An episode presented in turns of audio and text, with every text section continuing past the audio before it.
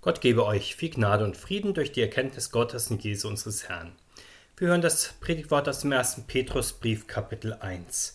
Petrus, ein Apostel Jesu Christi, an die auserwählten Fremdlinge, die verstreut wohnen in Pontus, Galatien, Kappadokien, der Provinz Asien und Bithynien, die Gott der Vater ausersehen hat durch die Heiligung des Geistes, zum Gehorsam und zur Besprengung mit dem Blut Jesu Christi. Gott gebe euch viel Gnade und Frieden. Gelobt sei Gott, der Vater unseres Herrn Jesus Christus, der uns nach seiner großen Barmherzigkeit wiedergeboren hat, zu einer lebendigen Hoffnung durch die Auferstehung Jesu Christi von den Toten, zu einem unvergänglichen und unbefleckten und unverwelklichen Erbe, das aufbewahrt wird im Himmel für euch, die ihr aus Gottes Macht durch den Glauben bewahrt werdet zur Seligkeit, die bereit ist, dass ihr offenbar werdet zu der letzten Zeit. Dann werdet ihr euch freuen, die ihr jetzt eine kleine Zeit, wenn es sein soll, traurig seid, in mancherlei Anfechtungen, damit euer Glaube als echt und viel kostbarer befunden werde als das vergängliche Gold, das durchs Feuer geläutert wird, zu Lob, Preis und Ehre, wenn offenbart wird Jesus Christus. Der Herr segne uns diese Worte. Amen. Der Apostel Petrus wendet sich mit diesem Brief im Auftrag des Herrn Jesus und als sein Bote an die, die, Christen in Kleinasien. Sehr treffend bezeichnet er sie als Fremdlinge in der Zerstreuung. Sie sind in ihrer andersgläubigen Umgebung Fremde, nicht in ethnischer Hinsicht oder weil sie Zugereiste wären. Wer von Jesus Christus erwählt und berufen ist, der wird ja aus dieser Welt herausgerufen, der gehört zur Ekklesia, zur Gemeinschaft der Herausgerufenen. Sicher, man bleibt auch dann noch Teil des Volkes, des Landstrichs, der Stadt, des Dorfes, der Familie, zu denen man schon immer gehörte, aber man hat dann eine zweite Bürgerschaft, nämlich die Himmelsbürgerschaft. Diese beiden Bürgerschaften stehen nicht auf gleicher Stufe nebeneinander. Natürlich hat die Himmelsbürgerschaft einen höheren Wert als die Erdenbürgerschaft. Beide verhalten sich zudem nicht immer schiedlich friedlich zueinander, so macht es ja der Herr selbst deutlich, dass es zu unserer Erdenbürgerschaft gehört, dass wir in der Welt immer wieder Angst haben denn die Welt beargwöhnt die Menschen, die ihr nicht immer zu ihre ungeteilte Solidarität bekunden, weil sie sich nicht voll und ganz in die Leidenschaft dieser Zeit hineinstürzen oder weil sie die Herren dieser Welt nicht als letzte und oberste Autoritäten anerkennen und wissen, dass das Reich des Herrn Christus eben nicht von dieser Welt ist. Das ist natürlich ein großer Unterschied der Christen zu der ungeteilten Weltseligkeit, mit der sich manche Menschen berauschen, die vollständig aufgehen wollen in den Dingen dieser Welt und Zeit, seien das nun materielle Werte, persönliche Kontakte, gesellschaftliche Ideale oder philosophische Ideen. Es kann dazu führen, dass die Welt, der Christ, Welt die Christen dafür hasst und auch anfeindet, wie schon der Herr selbst ankündigt. Das Ergebnis ist dann, dass Christen in dieser Welt, wie der Apostel Petrus feststellt, vielfach Fremde sind, nicht weil sie selbst mit ihrer Familie, ihrem Mitbürger, mit der Welt insgesamt fremdeln würden. Sie lieben ja die Welt, das gute Schöpfung Gottes und auch alle Geschöpfe, und zwar genau in der Weise, wie sie von Gott gemacht worden sind. Sie wissen auch, welche Würde der besondere Ort hat, an den sie von Gott hingestellt sind. Aber Christen vergessen, darüber dann eben nicht, dass sie von Gott aus dieser Welt herausgerufen werden und das führt dann dazu, dass sie ihrerseits als Fremdkörper immer wieder angesehen werden, weil sie im Glauben weiter sehen und weiter fragen. Der Apostel nun beklagt diesen Zustand der phasenweise Heimatlosigkeit nicht. Im Gegenteil, er stellt fest, dass Christen genau dazu von Gott auserwählt sind, Gott ruft sie ja heraus aus den selbstverständlichen, den natürlichen Bindungen. Aber warum geschieht das eigentlich? Es ist doch viel angenehmer, sich in gewachsenen Strukturen tragen und weitgehend fraglos auch durch das Leben treiben zu lassen, in der Familie, in der vertrauten Heimat, in einem Gemeinwesen, in dem man sich auskennt und weiß, wie der Hase läuft. Das ist nicht allein bequem, dabei kommt man ja auch recht windschnittig im Leben voran. Doch der Apostel macht deutlich, dass Gott uns aus diesen natürlichen, festgefügten, wohlgeordneten Bindungen immer wieder herausnimmt und uns in die Diaspora, in die Zerstreuung hineinsetzt, so wie ein Gärtner einen Samen oder ein Setzling nimmt, ihn aus seinem ursprünglichen Wachstumszusammenhang herauslöst und ihn dann in das Beet hineinpflanzt, das er neu anlegt und wo er dann diesen Samen oder Setzling haben möchte.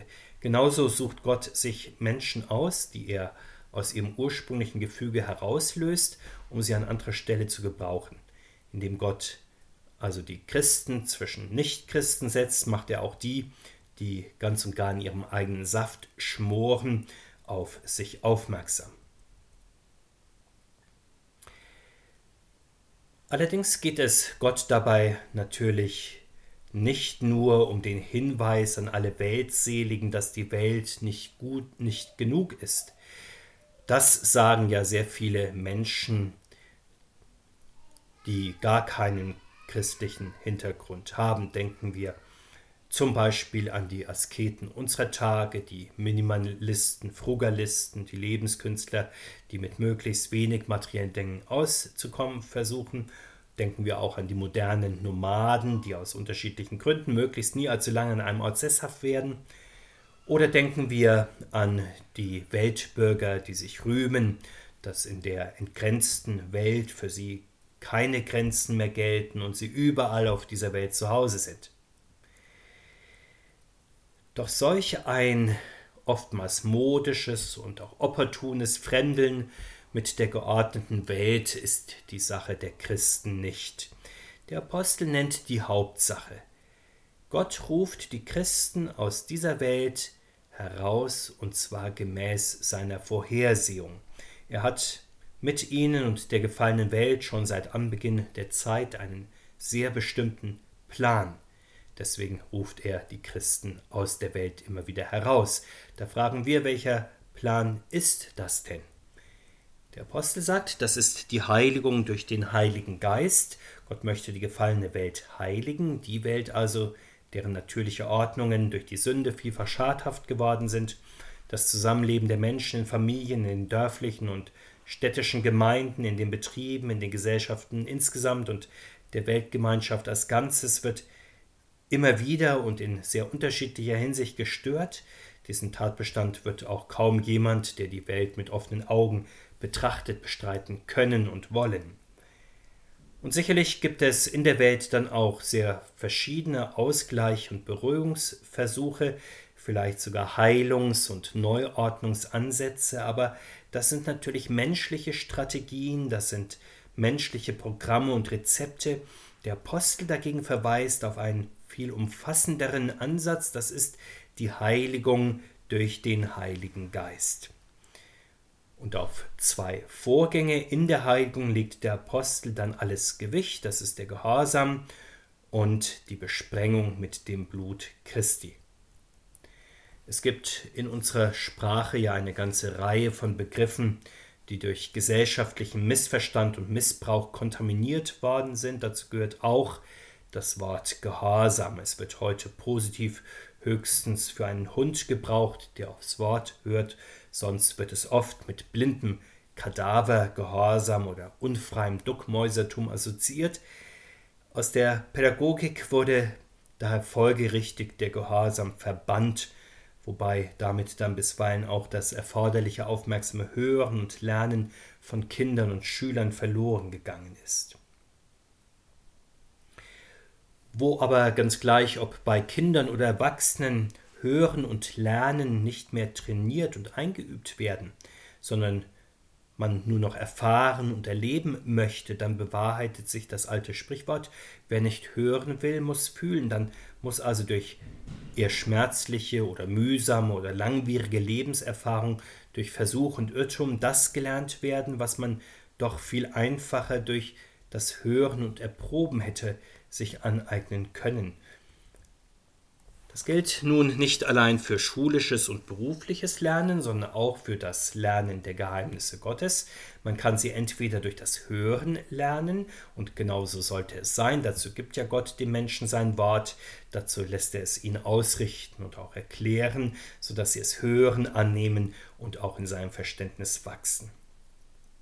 Oder aber man weist, so wie schon Adam und Eva das taten, diesen Weg zurück, aus verschiedenen Gründen, vielleicht weil er einem zu dirigistisch erscheint oder zu abstrakt oder zu sinnfern oder anderes mehr, dann wird man durch Versuch und Irrtum dahin geführt, dass man ihre Wirklichkeit, also die Wirklichkeit der Geheimnisse Gottes, eher unverstanden am eigenen Leib erfährt.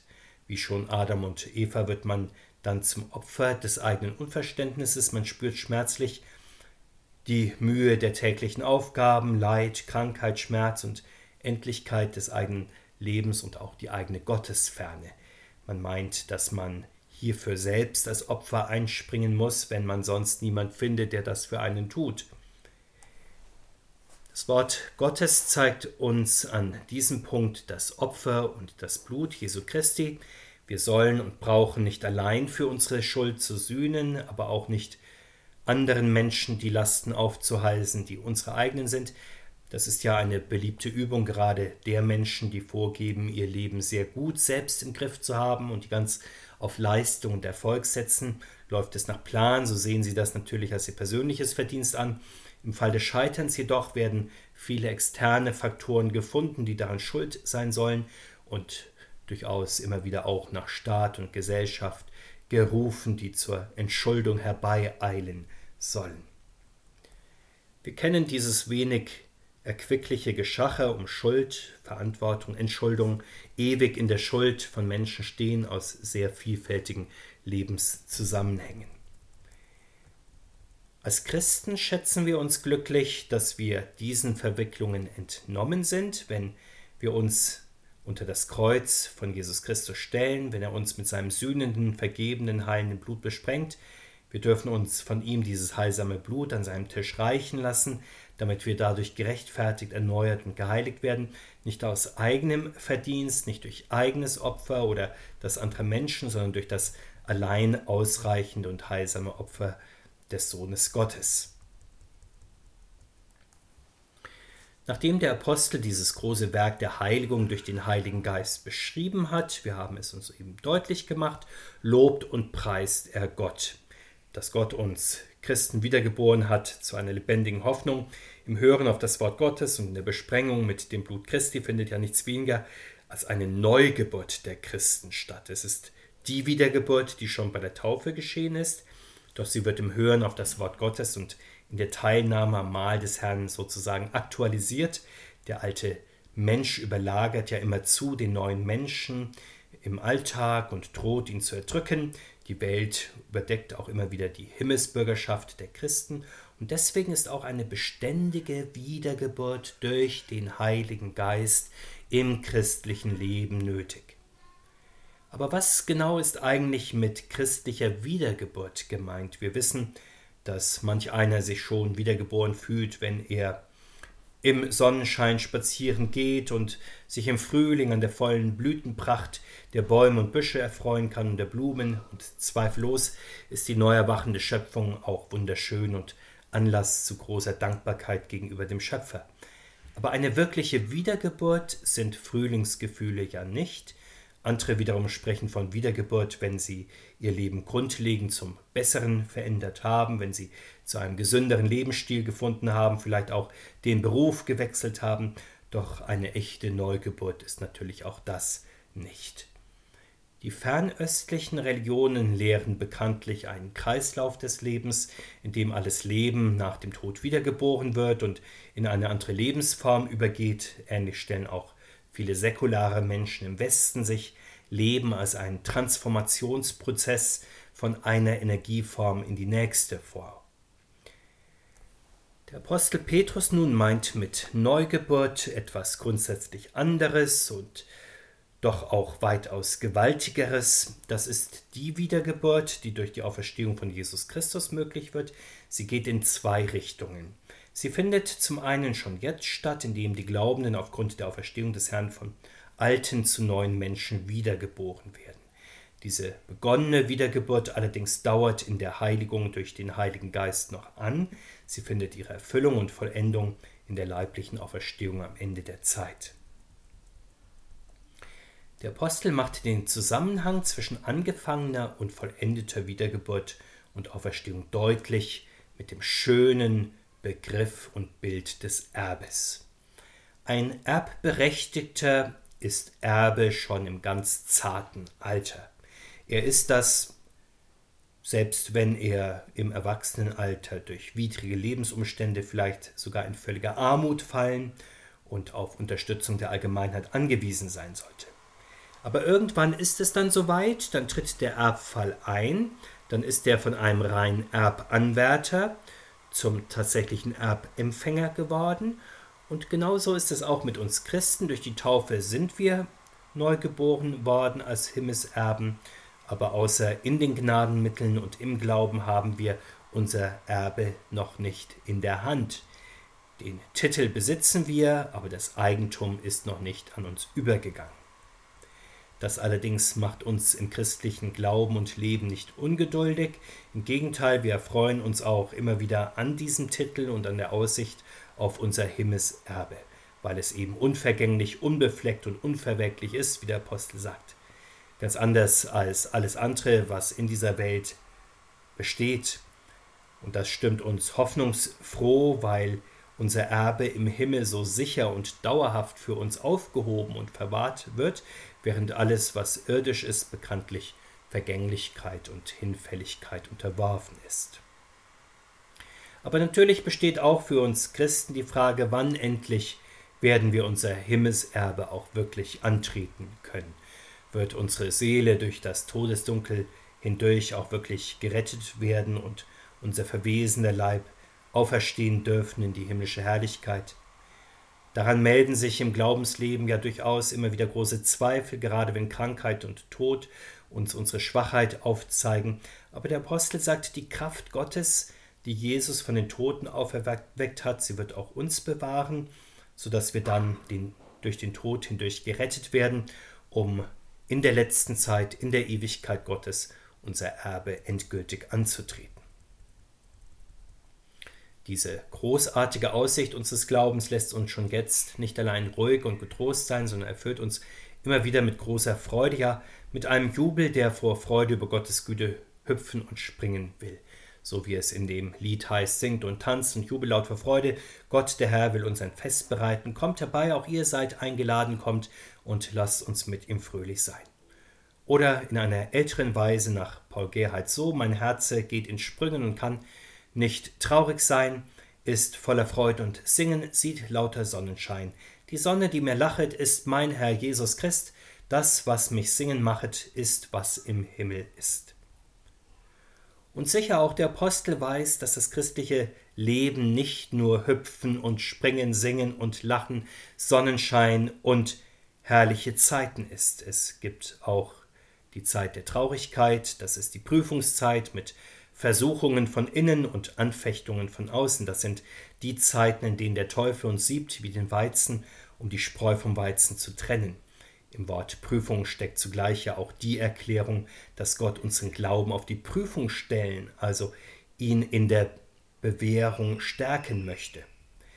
Der Apostel beschreibt hier diese Glaubensprüfung mit einem weiteren Bild. Das ist der Schmelz- und Läuterungsvorgang bei Edelmetallen, etwa Gold und Silber. Bekanntlich wird das kostbare Edelmetall gewonnen durch das Abschmelzen minderwertiger Schlacken bei allerhöchsten Temperaturen im Hochofen. Die Prüfungen und Leidenszeiten des Glaubens sind Feuerproben dieser Art. In der Hitze verschiedener Gefechte erweist sich die Echtheit, die Stärke und auch die edle Gesinnung des Glaubens. Er hängt, wenn er echt ist, auch dann unbeirrt und fest an Jesus Christus, selbst wenn die Welt voll von Teufeln ist und die Menschen des Glaubens mit Haut und Haar verschlungen werden sollen. In dieser Feuerprobe unseres Glaubens erweist sich, ob unser Glaube vor allem ich bezogen ist oder so wie es sein soll, auf Jesus Christus bezogen. Ich bezogen zu glauben ist eine sehr große Versuchung. Wir glauben dann, weil es uns persönlich gut tut, weil es uns emotional stabilisiert, uns Lebenshilfe ist in stürmischer Zeit, weil unser Glaube uns anregt und inspiriert, vielleicht auch, weil er der ruhende Pol ist im Durcheinander unserer Zeit. Und es ist in der Tat auch schön, wenn unser Glaube uns in dieser oder einer anderen Weise nützlich und hilfreich ist, auch lieb und wert, aber er ist dann doch zunächst einmal vor allem ich bezogen und wird durch manche Prüfung hindurch müssen, solange bis er nicht mehr nach dem eigenen Nutzen fragt, sondern nach dem, was Jesus Christus nutzt und seiner Ehre sowie der Ehre des himmlischen Vaters dient, ihn lobt und ihn preist. Die Alten haben es so gesagt, soli Deo Gloria, allein Gott die Ehre. Und so singt es ja auch die christliche Gemeinde im Gottesdienst, allein Gott in der Höhe sei Ehr und Dank für seine Gnade.